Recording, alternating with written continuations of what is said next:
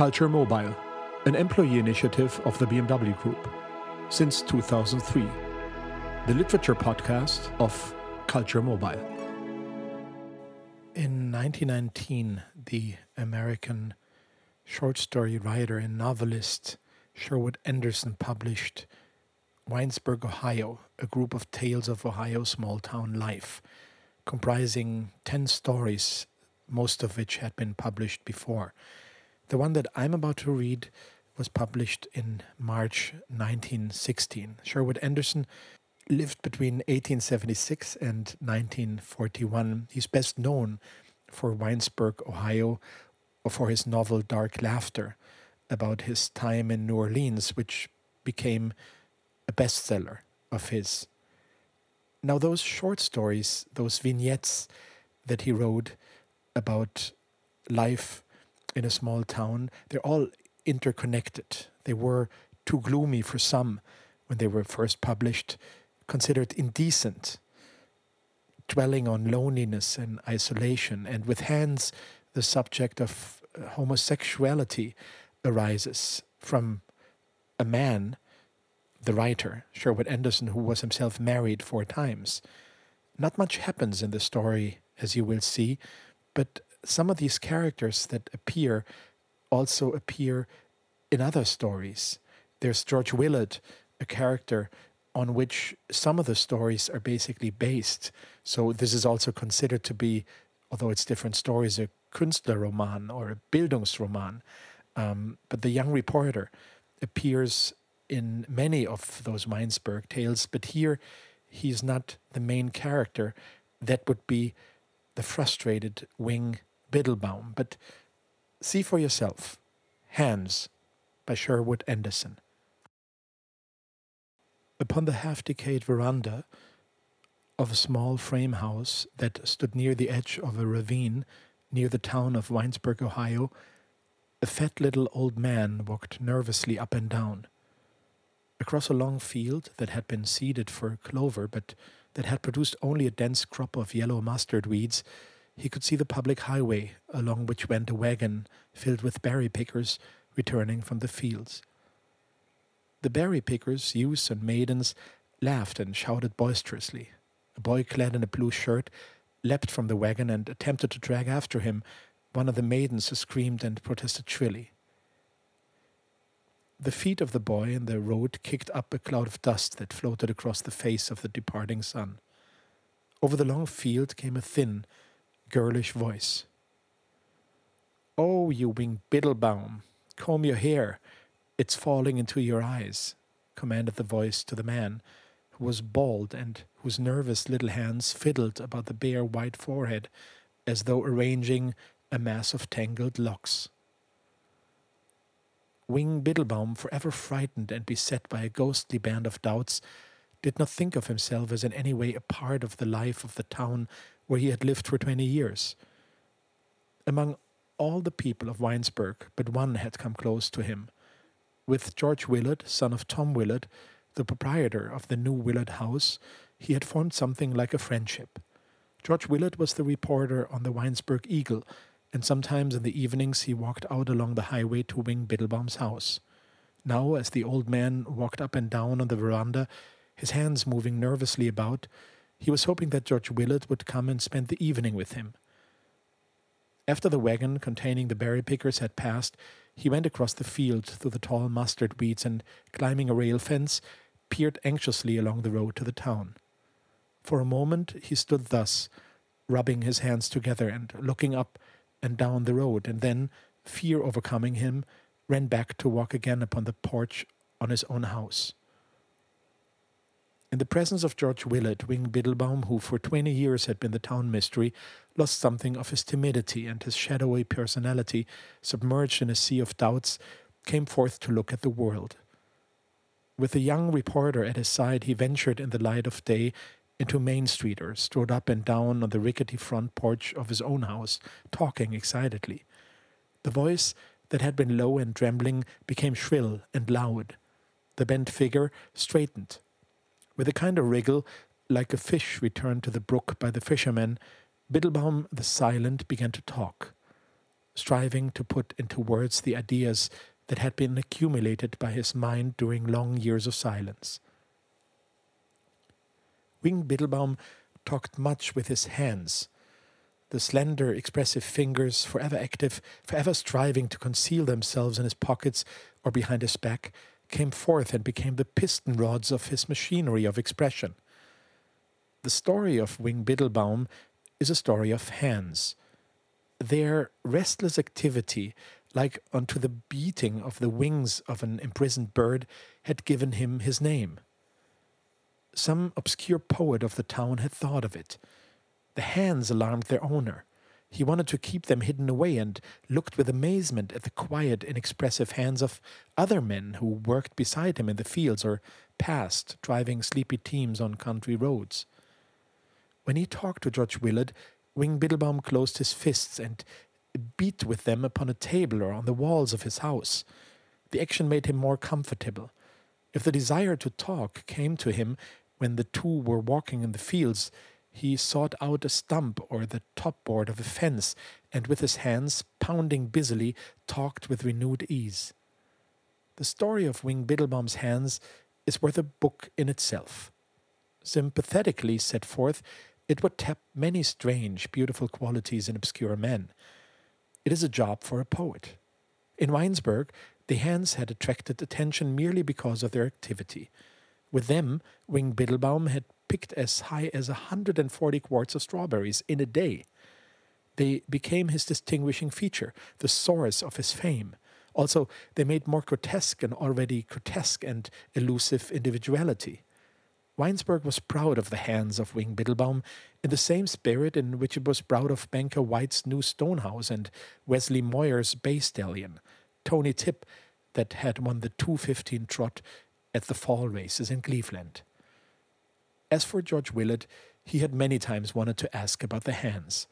At times, an almost overwhelming curiosity had taken hold of him. He felt that there must be a reason for their strange activity and their inclination to keep hidden away, and only a growing respect for Wing Biddlebaum kept him from blurting out the questions that were often in his mind. Once he had been on the point of asking, the two were walking in the fields on a summer afternoon and had stopped to sit upon a grassy bank. All afternoon, Wing Biddlebaum had talked as one inspired. By a fence he had stopped and, beating like a giant woodpecker upon the top board, had shouted at George Willard, condemning his tendency to be too much influenced by the people about him.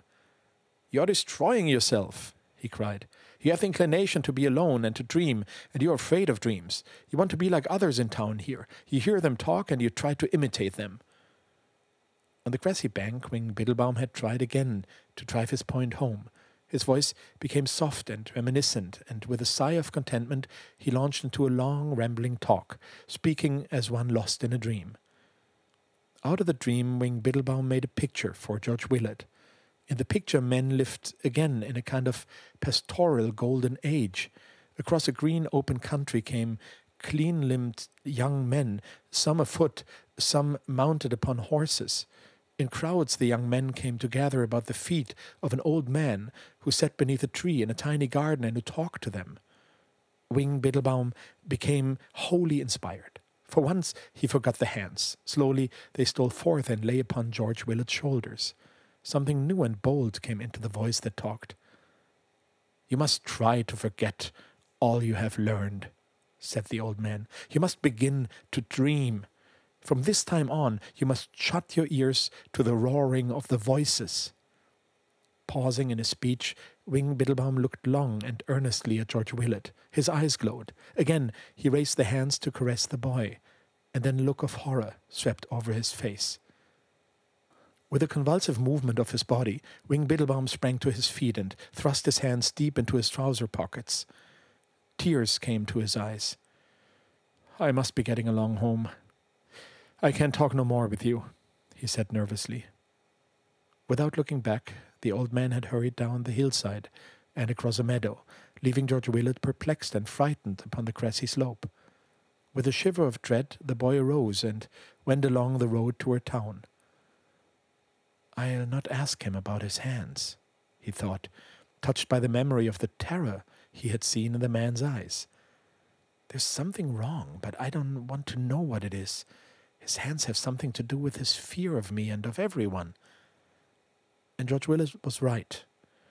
Let us look briefly into the story of the hands. Perhaps our talking of them will arouse the poet who will tell the hidden wonder story of the influence for which the hands were but fluttering pennons of promise. In his youth, Wing Biddlebaum had been a school teacher in a town in Pennsylvania.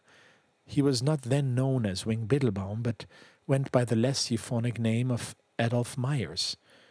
As Adolph Myers, he was much loved by the boys of his school. Adolph Myers was meant by nature to be a teacher of youth.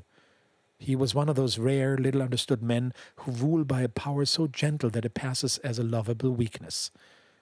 In their feeling for the boys under their charge, such men are not unlike the finer sort of women in their love of men. And yet, that is but crudely stated. It needs the poet there. With the boys of his school, Adolph Myers had walked in the evening, or had sat talking until dusk upon the schoolhouse steps, lost in a kind of dream. Here and there went his hands, caressing the shoulders of the boys, playing about the tousled heads. As he talked, his voice became soft and musical. There was a caress in that also.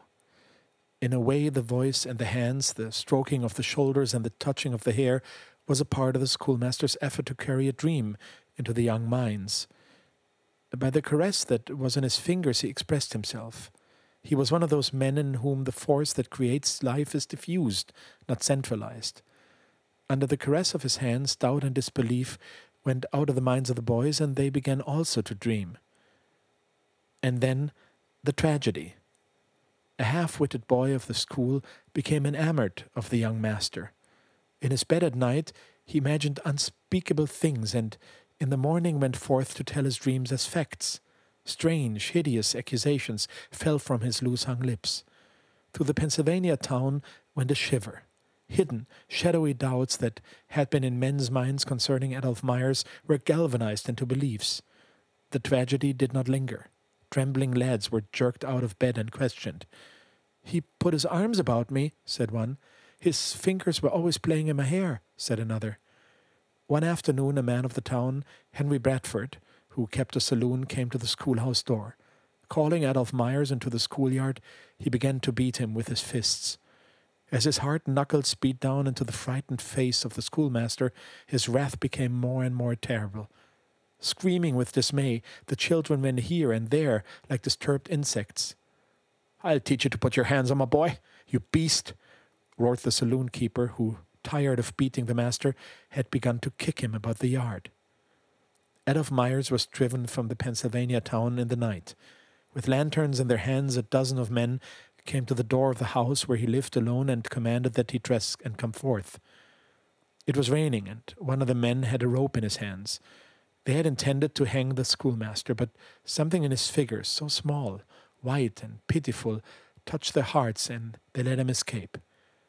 As he ran away into the darkness, they repented of their weakness and ran after him, swearing and throwing sticks and great balls of soft mud at the figure that screamed and went faster and faster into the darkness. For twenty years, Adolph Myers had lived alone in Winesburg. He was but forty, but looked sixty-five. The name of Biddlebaum he got from a box of goods seen at the freight station as he hurried through an eastern Ohio town. He had an aunt in Winesburg, a black toothed old woman who raised chickens, and with her he lived until she died. He had been ill for a year after the experience in Pennsylvania, and after his recovery worked as a day laborer in the fields, going timidly about and striving to conceal his hands. Although he did not understand what had happened, he felt that the hands must be to blame Again and again, the fathers of the boys had talked of the hands. Keep your hands to yourself, the saloon keeper had roared, dancing with fury in the schoolhouse yard. Upon the veranda of his house by the ravine, Wing Biddlebaum continued to walk up and down until the sun had disappeared and the road beyond the field was lost in the grey shadows. Going into his house, he cut slices of bread and spread honey upon them. When the rumble of the evening train that took away the express cars loaded with the day's harvest of berries had passed and restored the silence of the summer night, he went again to walk upon the veranda. In the darkness, he could not see the hands, and they became quiet. Although he still hungered for the presence of the boy, who was the medium through which he expressed his love of man, the hunger became again a part of his loneliness and his waiting. Lighting a lamp, Wing Biddlebaum washed the few dishes soiled by his simple meal and, setting up a folding cot by the screen door that led to the porch, prepared to undress for the night. A few stray white breadcrumbs lay on the cleanly washed floor by the table. Putting the lamp upon a low stool, he began to pick up the crumbs, carrying them to his mouth, one by one, with unbelievable rapidity. In the dense blotch of light beneath the table, the kneeling figure looked like a priest engaged in some service of his church. The nervous, expressive fingers, flashing in and out of the light, might well have been mistaken for the fingers of the devotee going swiftly through decade after decade of his rosary.